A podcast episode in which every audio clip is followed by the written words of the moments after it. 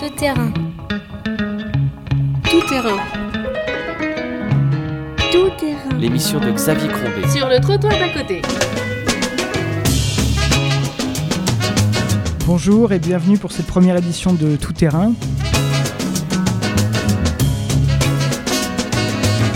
J'ai le plaisir de recevoir aujourd'hui Ronnie Broman, dont le parcours me semblait en faire le parrain idéal pour le baptême de cette émission.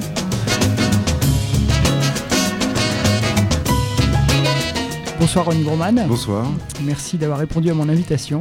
c'est avec plaisir. Alors je vais rappeler un peu votre, votre parcours précisément, parce que des terrains, vous en avez fréquenté un, un certain nombre. Je rappelle que vous avez été président de Médecins sans frontières de 1982 à 1994, donc pendant 12 ans.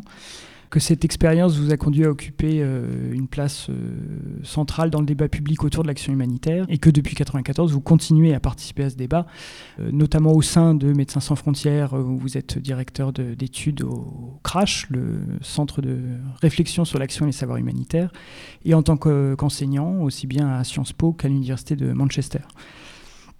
Euh, vous avez aussi écrit un certain nombre d'ouvrages, d'essais, et c'est l'un d'entre eux que, je voudrais euh, prendre un peu comme euh, fil de, ce- de cet entretien avec vous. Lui-même, une série d'entretiens avec la journaliste Catherine Portevin, qui s'appelle Penser dans l'urgence, et publié en 2006 aux éditions du Seuil. Euh, partant dessous de, ce livre, donc, qui était sous-titré Parcours critique d'un humanitaire, euh, je, voudrais aborder avec vous la question de la légitimité de l'action humanitaire et, comment euh, cette question peut permettre de penser le lien ou la séparation ou les, différences avec l'action sociale. Alors commençons, commençons par vos commencements. Ronnie Broman, vous avez, avant de partir dans l'action humanitaire, eu un engagement politique étant jeune euh, étudiant en médecine. Euh, vous racontez dans l'ouvrage que vous avez d'abord euh, milité euh, dans les, manifestations contre la guerre, la guerre du Vietnam, et qu'ensuite vous avez fait partie du mouvement de mai 68 avant de rejoindre euh, dans son sillage la gauche prolétarienne, donc la gauche révolutionnaire euh, dite maoïste. Euh, comment on passe alors de, cet engagement politique euh, de jeunesse à euh, ici, en quelque sorte, à, euh, une action euh, internationale euh, là-bas, donc une action médicale au loin Qu'est-ce est-ce, que, est-ce c'est une, rupture, un prolongement? Est-ce que c'est cesser de faire de la politique ou faire de la politique autrement? C'est sans doute faire de la politique autrement, mais c'est quand même une rupture. Je voudrais pas introduire de fausses continuités. Enfin, certes, il y a une continuité dans le sens où c'est la même personne avec un peu plus d'âge euh, qui poursuit, mais euh, la gauche prolétarienne, l'engagement révolutionnaire euh, en général, ne pouvait avoir que du mépris pour l'action humanitaire. On peut certes voir un intérêt pour le monde, un sens de la solidarité, un, engagement pour plus de justice. Enfin, il y a toutes sortes de possibilités d'établir quand même un, lien. Et le fait que ce soit la même personne, c'est aussi euh, le même esprit. Enfin, je ne veux pas accentuer de façon excessive la, la rupture, mais par rapport au sujet qui nous rassemble ce soir, là, qui sont la légitimité, la différence entre travail social et travail humanitaire, je pense qu'il faut quand même plutôt envisager cela sous l'angle de la rupture. La solution à tous les problèmes était la révolution. Euh, L'humanitaire, lui, il n'offre aucune solution. Il offre des réparations locales, il offre euh, des pansements, et c'est pas le médecin que je suis qui va cracher sur un pansement. Euh, le pansement, c'est généralement mal vu, sauf quand on est blessé, qu'on a besoin d'un pansement. Là, on considère, on s'aperçoit que c'est important un pansement. Donc, je veux ni la sous-estimer, la sous- la sous-évaluer, ni en faire une sorte d'accomplissement réel dans le monde des hommes tels qu'ils sont, euh, d'un rêve euh, antérieur. Ce qui reste, ce qui fait la, continuité, et pour moi ça a été absolument décisif, c'est une certaine curiosité pour le monde. Donc euh, les Mao que nous étions, Mao dit euh, spontex, spontanéistes, étions très au fait, mais enfin de façon très théorique, mais très au fait de tous les euh, combats armés, euh, tous les mouvements de libération dans le monde, de, Oman au Guatemala, de euh, l'Afghanistan au Laos. Mais tout ça était très théorique. On, tutoyait d'une certaine manière les mouvements de libération, mais enfin on les avait jamais vus.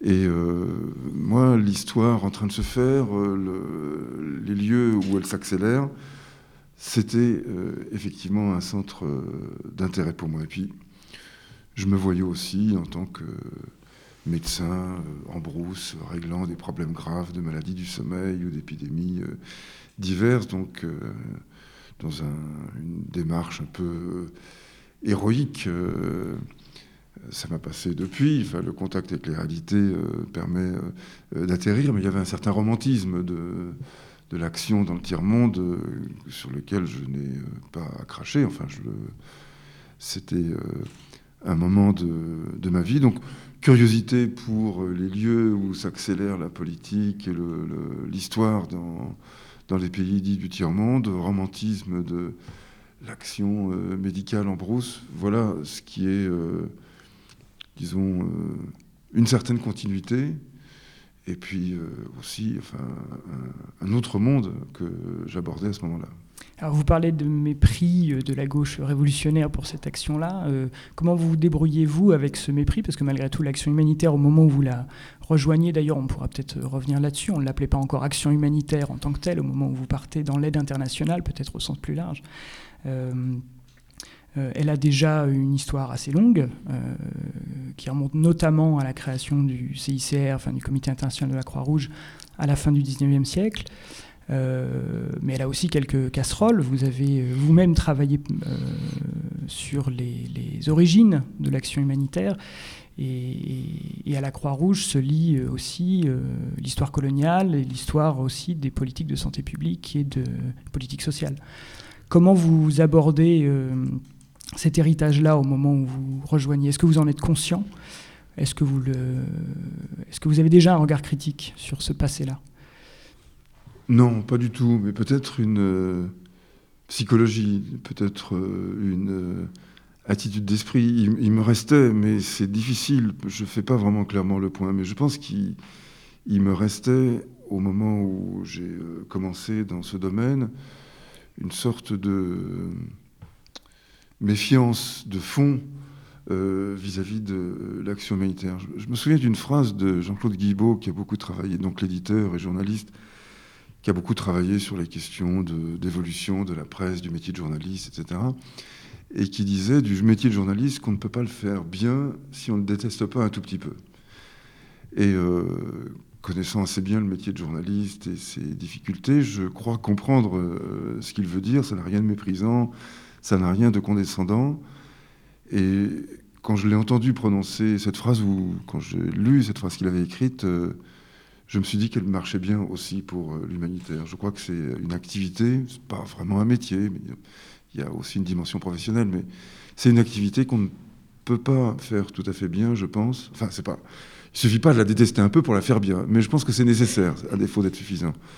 Et euh, c'est comme ça que je, le, que je le vois. Donc, si au début je n'avais pas euh, vraiment de conscience euh, critique, alors il y avait vaguement la Croix-Rouge, les camps nazis, les complicités coupables, enfin les complicités avec le, le, régime, il y avait vaguement ça en arrière-fond, mais ça m'intéressait pas du tout. En fait, je, il y avait qu'une chose qui me fascinait, c'était l'action, l'environnement immédiat de enfin l'action, c'est-à-dire l'exercice de mon activité euh, dans un environnement déroutant, inhabituel, et ça suffisait euh, pleinement à remplir mes journées, ma tête, au moins dans un premier temps. Ensuite, euh, ça s'est compliqué, ça s'est élargi, mais au début, non, non, non, j'y allais tête baissée, enfin un peu euh, comme un taureau. Quoi.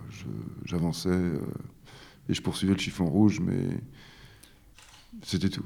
Et Médecins sans frontières là-dedans, parce que c'est pas la première euh, organisation où vous partez, pour laquelle vous partez. Je vous, avez, vous, racontez d'ailleurs que vous avez un rapport un peu ambivalent vis-à-vis de Médecins sans frontières au départ, qui d'ailleurs vous a pas permis de partir la première fois que vous avez tenté de le faire. comment sont les premiers, les premiers contacts avec MSF jusqu'à ce que vous en deveniez un membre à part entière? MSF est la première organisation avec laquelle j'ai voulu partir. Donc moi je voulais, c'est MSF qui ne m'a pas voulu. C'était en 75 au moment de la guerre du Liban. Euh, j'avais répondu à un appel lancé à la radio par MSF, appel qui demandait à des médecins de la rejoindre pour partir immédiatement au Liban. C'était exactement le genre de choses que j'avais envie de faire. Je me suis précipité, mais pour m'apercevoir qu'en fait cet appel était plutôt un coup publicitaire de MSF Ils n'avaient pas besoin de médecins, ils en avaient, il y en avait très peu sur le terrain, ils n'avaient pas les moyens de toute façon d'en entretenir beaucoup, et le peu qui partait était déjà connu de l'association et de ses responsables, qui étaient à l'époque euh, de taille paroissiale. Il faut se resituer en 75, MSF avait 4 ans d'existence, même pas 3 ans, et euh, un, budget euh, dérisoire, enfin pratiquement aucun moyen. Donc on peut très bien comprendre que pour une première expérience de médecine de guerre, il n'y avait pas de précédent pour MSF à l'époque, ils aient voulu faire partir leur, je ne dirais pas leurs copains parce que ce serait péjoratif, mais les gens qu'ils connaissaient, en qui ils pouvaient avoir une certaine confiance. Donc il faut un coup publicitaire pour se connaître. Ils, ils font partir d'autres gens que ceux qui répondent à ce coup publicitaire. Ça m'a profondément déplu sur le moment. Ensuite, euh, je les ai compris et je ne leur en ai pas du tout voulu. Mais entre-temps, j'ai quand même pu partir parce que je voulais absolument partir. Je suis parti avec Medicus Mundi, petite association catholique qui fait partie du réseau Miséréor, donc un très grand réseau de, disons, d'actions humanitaires euh, religieuses mais qui n'a pas beaucoup de relais en France, enfin en tout cas qui a perdu celui-ci. Mais ça m'a permis à moi de me faire une première expérience, euh, disons, de médecine de Brousse. J'ai remplacé un médecin qui était, euh, enfin pas un médecin, le médecin de l'hôpital de Brousse, qui était, qui avait été créé par un ordre religieux, l'ordre des Camiliens. Et ensuite, je suis parti pour mon propre compte à Djibouti. J'avais des copains là-bas, j'avais envie de Enfin, je n'avais pas vraiment de perspective. Je suis parti là-bas en pensant m'embaucher quelque part, et ça a été le cas. J'ai travaillé à l'hôpital Pelletier de Djibouti, j'y ai beaucoup appris. Et c'est en revenant de Djibouti que euh, je suis tombé sur euh, une petite annonce dans les, pages internationales du Monde qui euh, donc me disait que, enfin, qui disait que MSF recrutait un médecin disponible immédiatement pour partir euh, dans un camp de réfugiés. Et donc, euh, ventre à terre, je me suis rendu euh, à, MSF. Et là, j'ai été pris. D'ailleurs, par la même personne qui m'avait refusé à l'époque, était Xavier Emmanueli, mais euh, qui m'a pas reconnu et qui, à ce moment-là, avait vraiment besoin de quelqu'un. Donc, faute de mieux, il m'a pris.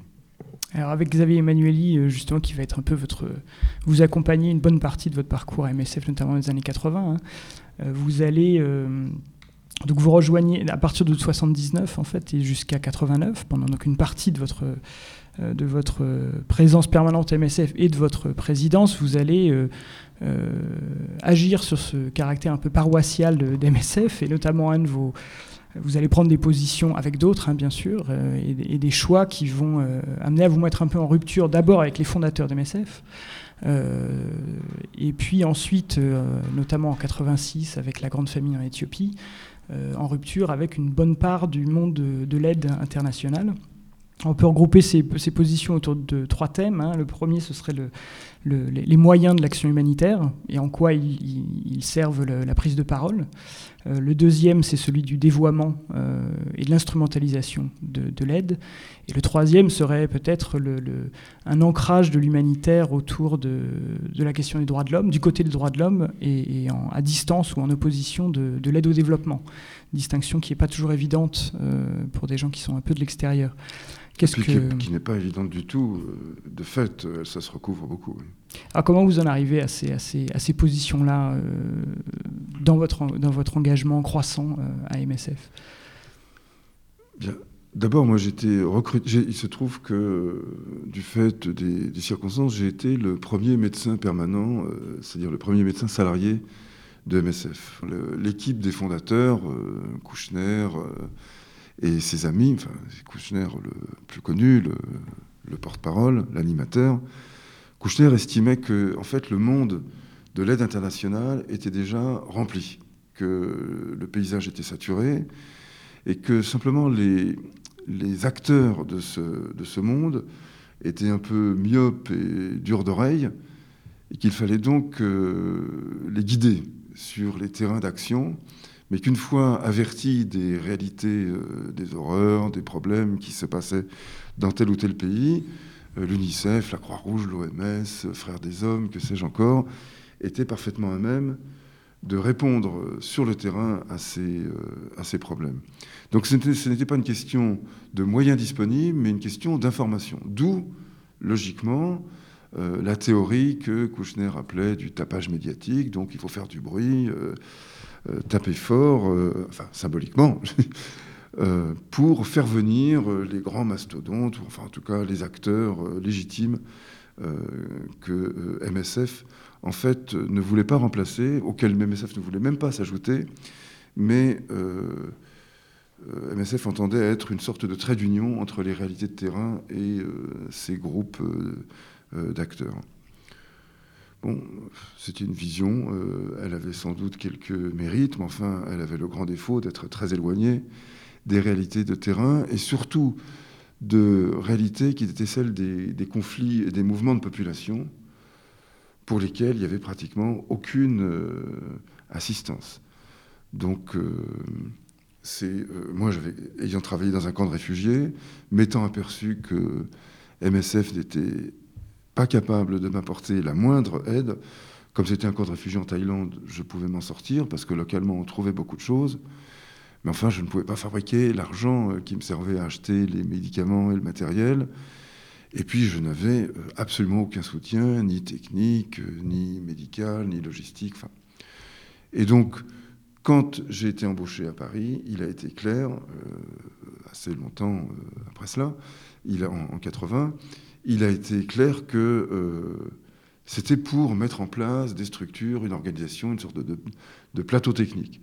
L'idée de mettre des moyens à la disposition de MSF, elle est collective, elle est d'abord porté par Claude Maluret, qui était un peu le, challenger de Bernard Kouchner à MSF, et puis approprié par d'autres, euh, par un petit groupe, mais par d'autres, euh, dont moi. Donc voilà pour la question des moyens, qui n'a cessé d'être reposé à nouveau frais, c'est-à-dire il s'agissait au départ d'assurer des moyens logistiques, et puis ensuite un encadrement médical, et puis ensuite de fournir des listes de médicaments, de matériel, de monter une base logistique pour être capable de réagir très vite, de savoir quelles étaient les disponibilités d'avions pour les actions d'urgence. Donc c'est un, travail euh, euh, qui n'a jamais cessé euh, depuis lors, mais qui est effectivement une rupture, puisque les fondateurs voulaient garder une, une dimension, disons, informelle. Il s'agissait d'être plutôt une sorte de comité qui se rassemble pour l'urgence et se disperse une fois celle-ci terminée. Et nous, on a voulu faire une organisation. Donc, en effet, c'est une rupture. Alors ces moyens, je, vous interroge, ces moyens, vous, euh, ils, ont, ils, sont liés, comme vous le disiez, hein, notamment à la problématique des camps de réfugiés qui posent des nouveaux problèmes ou des, demandes beaucoup plus importantes aux acteurs humanitaires euh, et notamment à MSF. Euh, ces moyens n'empêchent pas ces moyens qui sont mobilisés en masse au moment de, la famine éthiopienne, tardivement mais néanmoins en masse, n'empêchent pas que ces moyens soient euh, utilisés à d'autres fins que euh, celles auxquelles ils étaient initialement destinés. Comment vous prenez conscience de ça et comment vous arrivez à cette, à cette prise de position euh, critique qui est la vôtre? En, deux mots, la famine de 1984, hein, c'était pas 86, c'était 84 la famine, et puis le, grand, le grand raout humanitaire était en 85. Et euh, bon, cette famine était absolument cataclysmique. On estime que plusieurs centaines de milliers de personnes y ont laissé euh, leur vie. Et euh, MSF est arrivé à la demande du gouvernement éthiopien, enfin plus ou moins à la demande, disons, c'était une réponse positive à une offre que MSF avait faite au gouvernement éthiopien, mais réponse positive qui avait été refusée à plein de gens, pour une raison que je n'ai jamais vraiment élucidée. MSF a été admise à travailler sur le territoire éthiopien alors que beaucoup d'autres organismes étaient euh, interdits. Pendant une longue année, nous avons euh, travaillé avec des centres de nutrition, de la chirurgie, de la médecine d'urgence, dans un camp de déplacés, de déplacés internes, qui était euh, un endroit épouvantable. Enfin, la mortalité y était dévastatrice, les gens crevaient littéralement de faim, on manquait de tout, même si dans le camp, il y avait quand même un peu de nourriture, des couvertures, des tentes, des moyens médicaux, donc on arrivait tout de même à faire quelque chose, mais enfin c'était hors de proportion avec euh, les besoins. Et puis au bout de 6-8 mois, on a commencé à s'apercevoir que des choses bizarres se passaient, notamment que ce camp, comme d'autres, était peu à peu euh, utilisé comme une sorte de réservoir à population, plus encore qu'un réservoir d'ailleurs, comme un piège à population destiné à attirer donc les, villages sinistrés de l'ensemble de la région, dont, les habitants étaient ensuite, une fois qu'ils étaient un peu retapés, ou en tout cas qu'ils étaient au moins rassemblés dans ce camp, envoyés de force vers des destinations inconnues. Et euh, donc ça s'appelait, euh, il y avait un programme dit de réinstallation.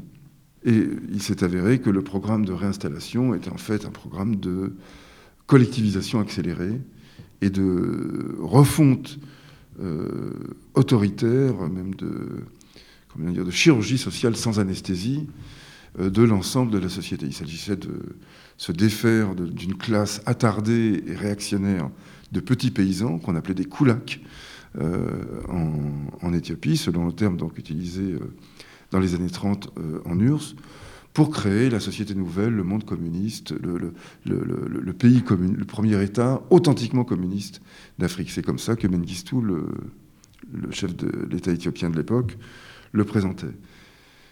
Tout cela, c'est facile ou relativement facile à résumer en deux minutes, mais il nous a fallu des mois et des mois pour en prendre conscience, parce que nous étions entièrement focalisés sur nos perfusions, nos patients, notre hôpital, qu'il euh, était très difficile d'avoir des informations sur ce qui se passait euh, ailleurs.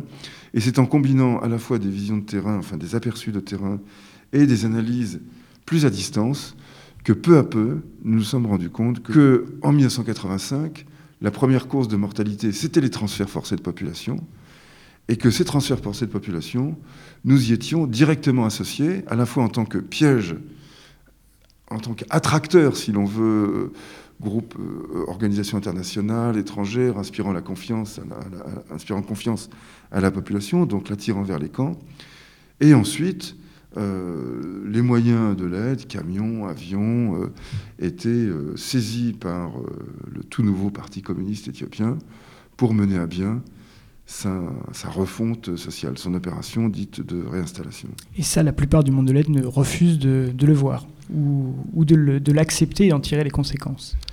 alors certains acceptaient cette euh, mesure comme étant euh, une sorte de réforme agraire, euh, certes un peu brutale, et qu'il convenait donc d'améliorer dans ses formes, mais de soutenir sur son fond. Et après tout, cela était les plus cohérents. Ils se situaient, disons, en gros, c'était quand même des compagnons de route. Hein, des compagnons de route euh, de, Moscou, euh, du, monde communiste.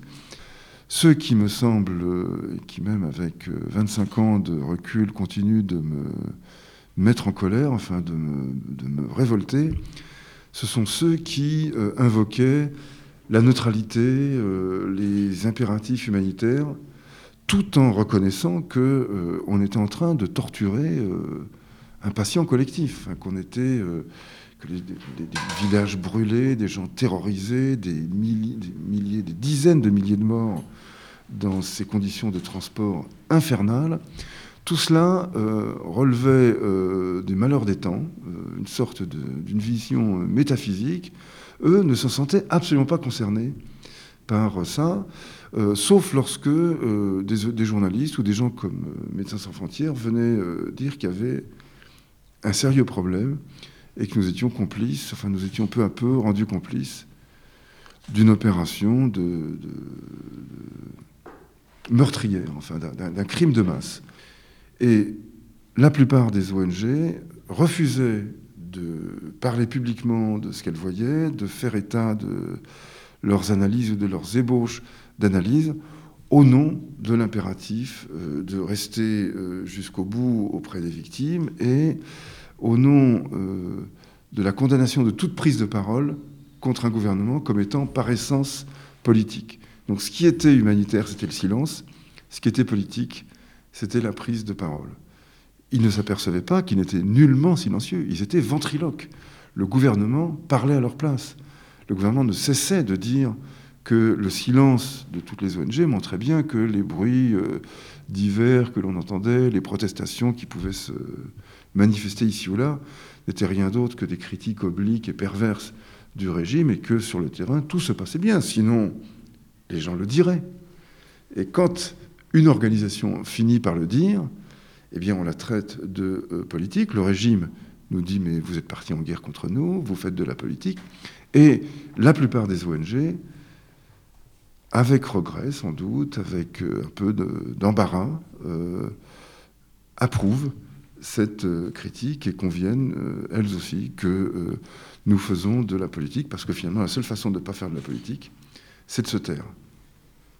Cette prise de position René Broman, elle est liée à un contexte, celui des années 80, qui est encore la, guerre froide, hein, qui va vers son terme. Mais c'est une action de guerre froide, absolument. C'est une action liée à la guerre froide, malgré tout ce que la leçon que vous tirez de cette expérience, elle, euh, elle reste présente à votre esprit au-delà. Euh, les années 90, elles posent, euh, elle pose d'autres, d'autres questions à l'humanitaire avec d'autres acteurs. La fin de la guerre froide signifie que d'abord les humanitaires travaillent dans plus d'endroits qu'ils ne travaillaient auparavant qu'ils sont euh, accompagnés par d'autres acteurs, à commencer par les armées euh, occidentales. Comment alors cette position qui était la, position critique que vous avez développée dans les années 80, vous la faites évoluer face à ce contexte euh, nouveau, et notamment sur le lien entre droits de l'homme, qui était le camp, enfin qui était censé être incarné par le camp occidental, hein, auquel vous vous associez. comment vous commencez à prendre des distances par rapport à ce lien avec valeurs démocratiques, droits de l'homme et action humanitaire ben, il m'a fallu plusieurs années pour me pour cela. Hein. Il a fallu euh, au moins 2, 3, 4 ans. Il y a une sorte d'inertie de la pensée qui, joue là. Et euh, peu à peu, euh, j'ai pris conscience du fait que le courant dans lequel je me situais était un courant antitotalitaire que aujourd'hui, rétrospectivement, mais avec quelques imprécisions tout de même qu'il faut tout de suite corriger, on pourrait appeler néoconservateur. J'étais d'une certaine manière un néoconservateur, mais à la sauce des années 80, qui n'était pas celle des années 2000, c'est-à-dire pas notamment, notamment pas militariste, pas euh, guerrier. Ça. Donc euh, un avocat euh, de la démocratie et des droits de l'homme et un ennemi résolu de la principale entité totalitaire qui s'opposait à cette démocratie aux droits de l'homme, qui était, euh, disons, le communisme.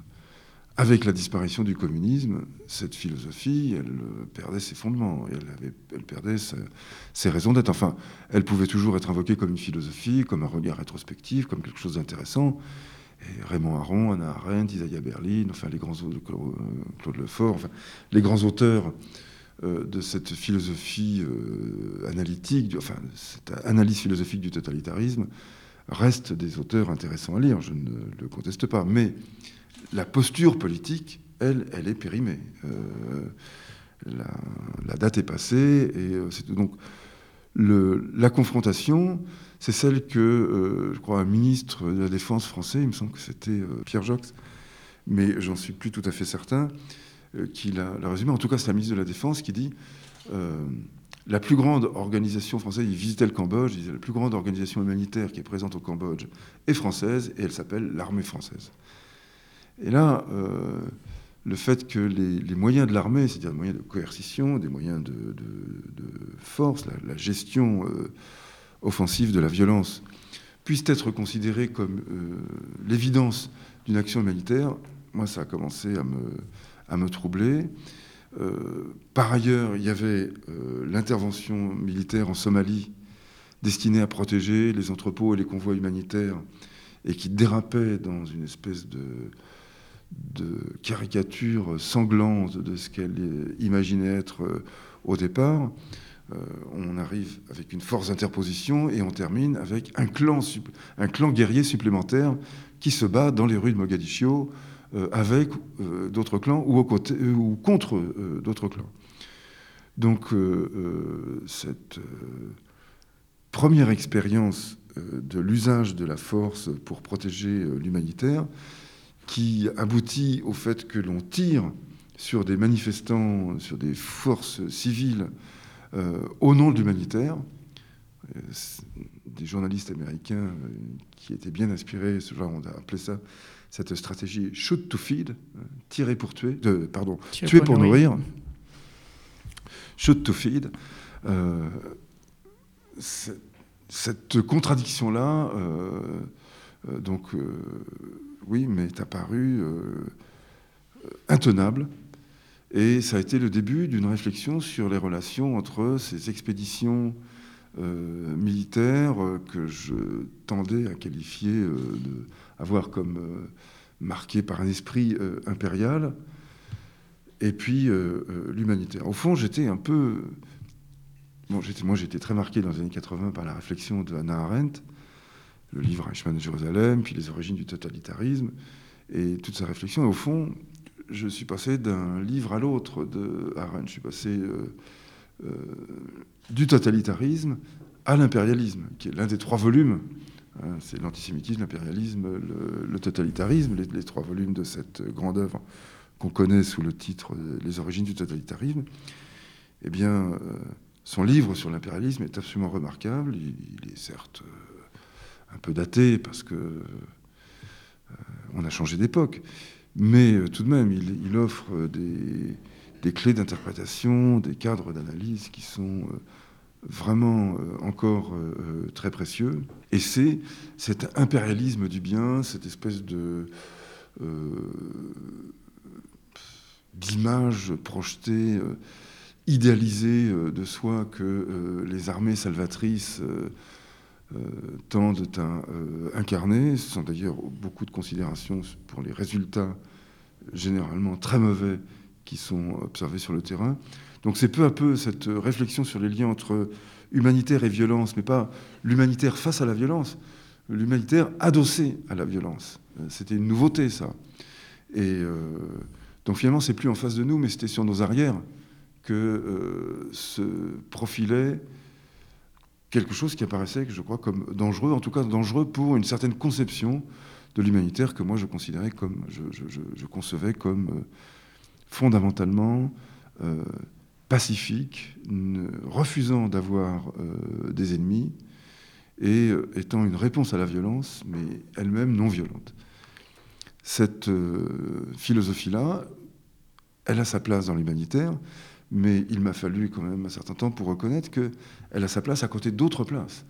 Et la violence exercée au titre euh, humanitaire, par exemple la violence coloniale, euh, n'est pas moins humanitaire que la conception que je défends euh, moi.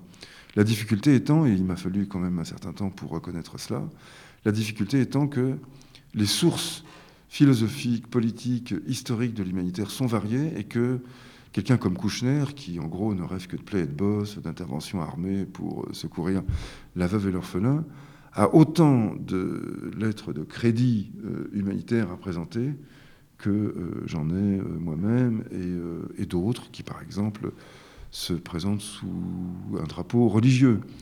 Donc l'on agite un drapeau militaire ou un, crucifix ou une croix ou un, croissant ou que sais-je, ou bien qu'on arrive, euh, disons, dans une perspective plus dunantiste, c'est-à-dire du nom de Henri Dunant, le fondateur de la Croix-Rouge, euh, comme moi, de tous les côtés, de toute façon, ces diverses conceptions ont euh, une, des sources de légitimité très réelles dans l'humanitaire. Alors je voudrais faire un, petit lien partant de... D'accord.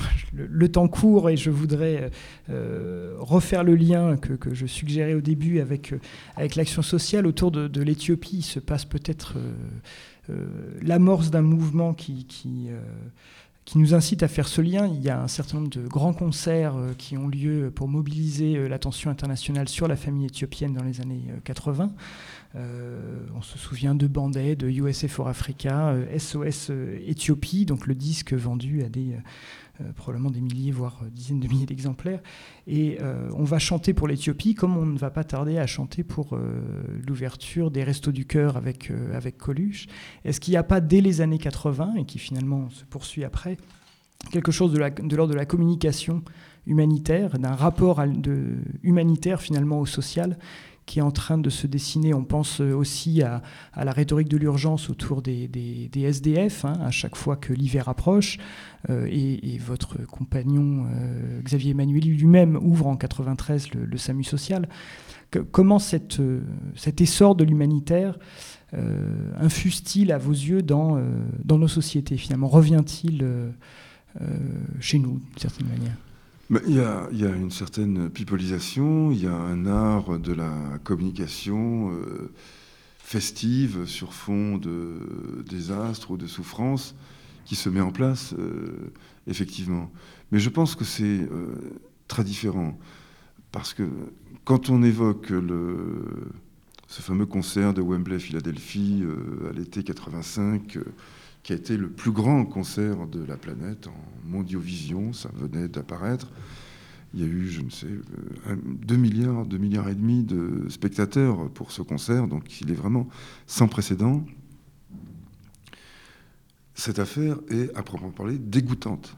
C'est répugnant ce qui s'est passé, puisque au moment où se célèbre la grande fête de la solidarité, on déporte les gens par milliers et par milliers. C'est-à-dire qu'on verse des fonds pour venir abonder un processus de déportation et de, souffrance. Donc là, il y a une, imposture, d'ailleurs, à l'insu des gens qui... Je ne mets pas du tout en cause les, chanteurs, les groupes, euh, les stars qui étaient sur le podium à ce moment-là. Ils n'en savaient rien. Non, c'était les organisateurs, Bob Geldof et, euh, et quelques autres qui font preuve de le cynisme de l'innocence a quelque chose de vraiment. Il commence comme un innocent et il termine comme le plus cynique des chefs d'État. C'est parce que lui était au courant et refusait de tout savoir. Mais donc le concert de, Philadelphie, c'est euh, de Wembley Philadelphie. Pour moi, c'est vraiment le, comble de euh, l'hypocrisie, de la bonne conscience euh, satisfaite, indifférente aux ravages qu'elle peut causer ou masquer. En l'occurrence, elle ne les causait pas, mais elle les dissimulait. On ne peut pas en dire autant euh, des restos du cœur. Et, euh, Bien entendu, parce que euh, ça se passe dans l'environnement. Personne n'imagine. D'abord, il n'y a pas de déportation, il n'y a pas ce degré de, violence, mais au-delà même, on pourrait dire que les restos du cœur cachent la misère sociale. Mais à qui la cachent-ils? D'une certaine manière, ils sont autant un, écran, enfin, ils sont un écran, c'est-à-dire qui, qui, projette autant qu'il dissimule. Donc, bien sûr, il est un peu l'écran d'une certaine bonne conscience. Euh, on va donner au resto du cœur et on se sent euh, un petit peu mieux. Mais bon, euh, moi, dans l'humanitaire, j'ai toujours pensé que mieux vaut une bonne conscience que pas de conscience du tout. Donc c'est c'est pas en soi un, problème, me semble-t-il. Et par ailleurs, les restos du cœur dévoilent aussi, enfin ramènent à la surface, pour ceux qui ne circuleraient pas beaucoup dans la rue ou dans toutes les rues, euh, des, problèmes qui euh, existent et que personne n'entend euh, dissimuler. Donc cette fonction de dissimulation, précisément, on ne la retrouve pas du tout dans les restos du cœur. Donc je, vois les choses, même s'il y a des formes qui sont apparentes, le concert de la solidarité, ça oui, ce ne sont que des formes. Ce qu'elles emportent avec elles, bien, ce sont des choses très différentes. Et alors, pour, pour conclure cet entretien, René Borman, est-ce que la distinction qu'il y aurait entre action sociale et euh, action humanitaire, est-ce que c'est, euh, est-ce qu'il est fondamentalement différent d'être citoyen euh, du champ social où on intervient ou de ne pas l'être, comme dans le cas de l'humanitaire L'humanitaire international, bien entendu? Est-ce que ça pose une question de légitimité différente, de, de manière fondamentalement différente ou est-ce que, euh, au fond, dans, l'éthique de l'action aussi que vous avez développée à travers votre expérience de l'humanitaire, il n'y a pas aussi quelque chose à apprendre dans euh, toute forme d'engagement, y compris chez soi? Ben oui, je dirais euh, les deux. Enfin, votre question induit cette réponse double. Ça n'est évidemment pas entièrement singulier. Il y a dans l'action humanitaire des formes de solidarité. D'ailleurs, il y a pas mal de travailleurs sociaux dans l'action humanitaire, des gens qui passent euh, de l'un à l'autre. Il y a donc bien tout de même un état d'esprit, euh, des, cadres de, représentation, d'analyse qui sont euh, communs, ou au moins partiellement communs. Je ne peux pas les singulariser totalement. Mais tout de même, il y a dans l'humanitaire une dimension d'arbitraire qui est absolument fondamentale. on agit là et pas ailleurs parce que on préfère, parce que c'est dans notre répertoire d'action, parce que ça nous semble judicieux pour une raison ou pour une autre. Euh, bref, on se donne le, choix, c'est ce que Arendt appelait justement enfin, dans l'arbitraire de la pitié ou l'arbitraire du cœur. Et euh, cet arbitraire-là, il est tout de même. Bon, il y a toujours une part d'arbitraire dans toute action collective, mais elle est infiniment moindre dans euh, l'action sociale. l'action sociale dépersonnalise les objets sociaux, les, les, visées qui sont les siennes, au profit d'une vision, disons, beaucoup plus globale.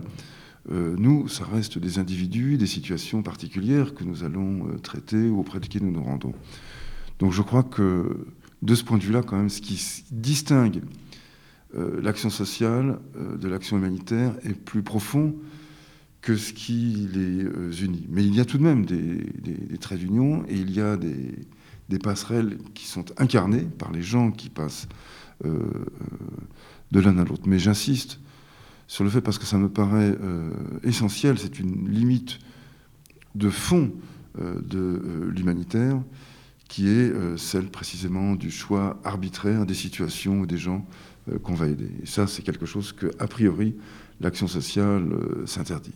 Et peut-être également la durée de la prise de l'action humanitaire par rapport à une situation donnée oui, là intervient la question du, statut des, intervenants. Étant étrangers, nous sommes en quelque sorte condamnés, enfin étrangers dans les pays où nous agissons, nous sommes en quelque sorte euh, condamnés, euh, en tout cas poussés très fortement à envisager au moment où on entre qu'à un moment il va falloir sortir.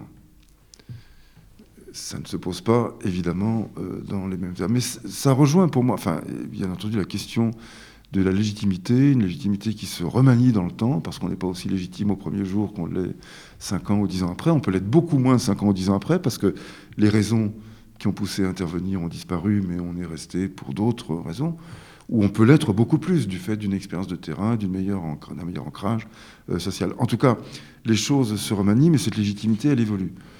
La légitimité de l'action sociale, elle, elle est politiquement construite, elle fait partie d'un pacte politique euh, global.